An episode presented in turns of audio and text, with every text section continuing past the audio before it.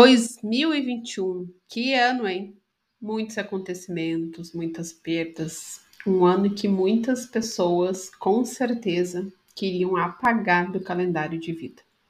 Um ano que nós tivemos notícias de esperança, mas também muito retrocesso.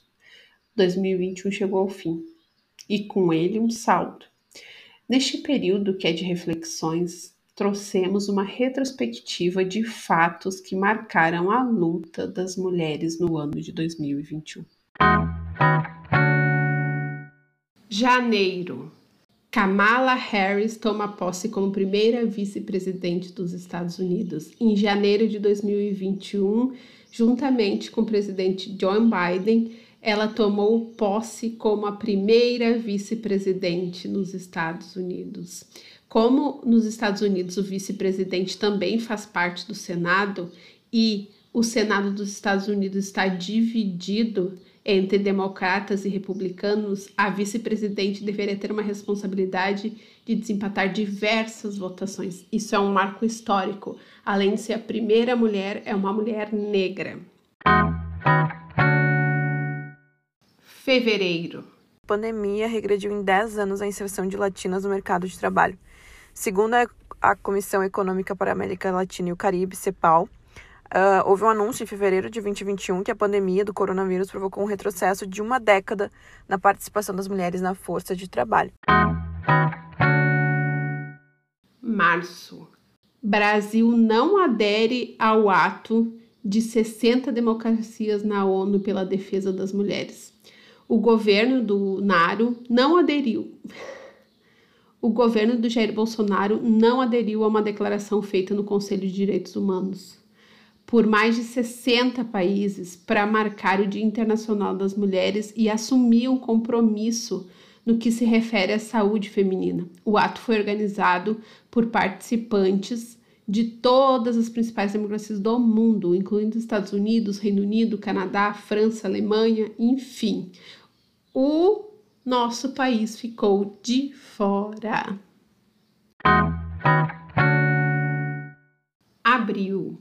Empresa brasileira recebe o selo de diversidade por levar duas mulheres ao conselho. A representatividade das mulheres é tão pequena que, quando não ausente, nos conselhos de companhias que todo mundo conhece aí, colocando duas mulheres no board, uh, a, essa empresa brasileira recebeu então o selo de Woman on Board, né, um selo criado para uh, instigar e estimular que mulheres sejam incluídas no board das empresas, que certifica então essas organizações que têm conselheiras mulheres.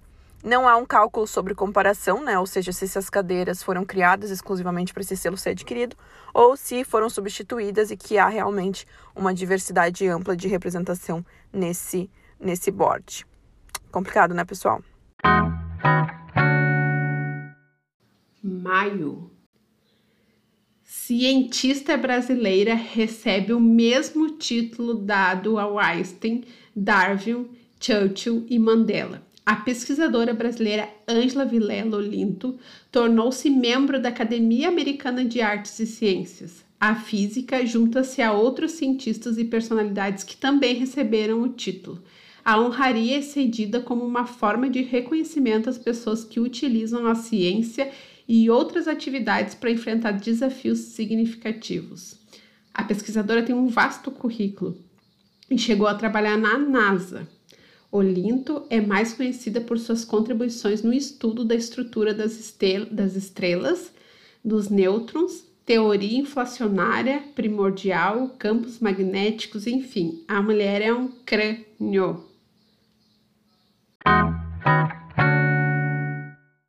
Junho. Facebook anuncia central de segurança para proteger mulheres de abuso.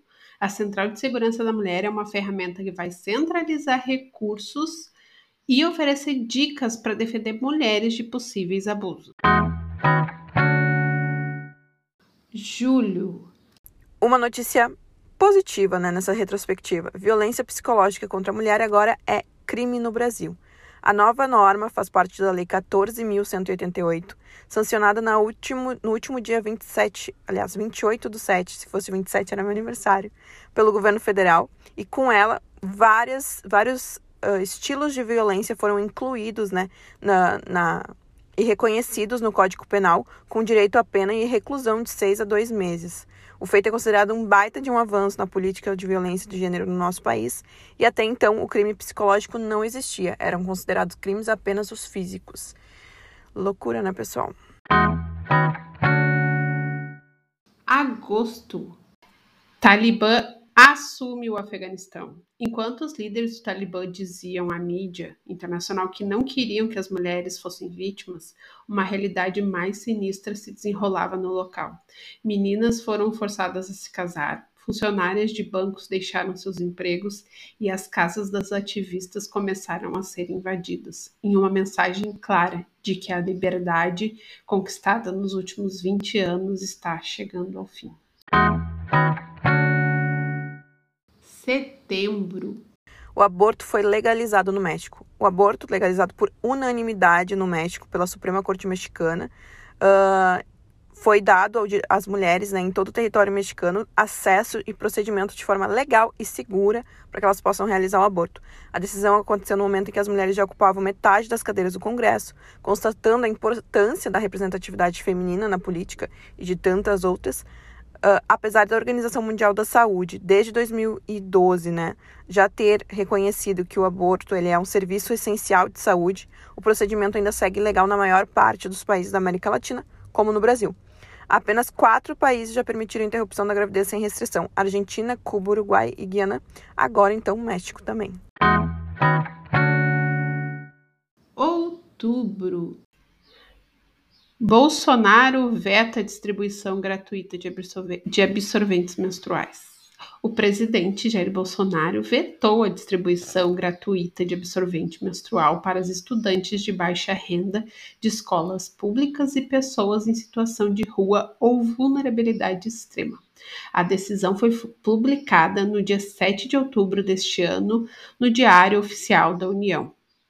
Ele argumentou no texto que o projeto não estabeleceu fonte de custeio.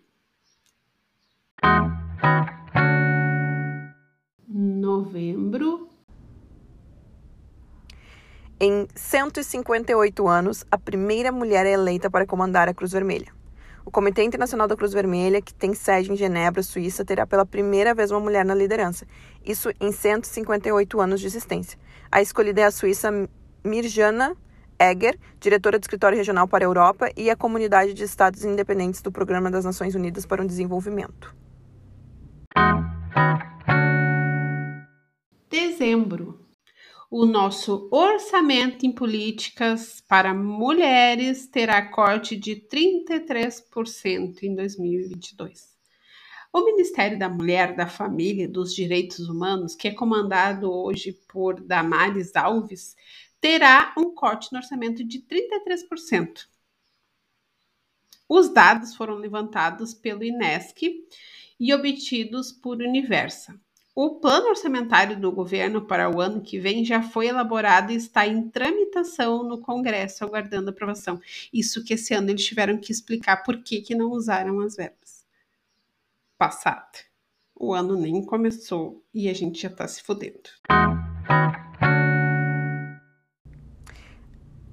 É muito importante que a gente olhe esteja atento ao passado, ao que aconteceu, ao que vem acontecendo, seja de longa distância, de 100 anos atrás, ou de apenas um ano para trás, o que aconteceu, as conquistas, as perdas, o que, que de tudo que está envolvido na nossa vida, no mundo, no nosso país, na nossa cidade, está impactando na vida da mulher. A gente precisa olhar para a nossa história, a gente precisa olhar para o nosso passado recente ou longo e entender como que a gente pode uh, cada vez mais estar ocupando esses espaços, ser ativo em relação à nossa política, à nossa sociedade, saber que é isso que vai construir os próximos anos, as próximas gerações e os próximos direitos ou não das mulheres.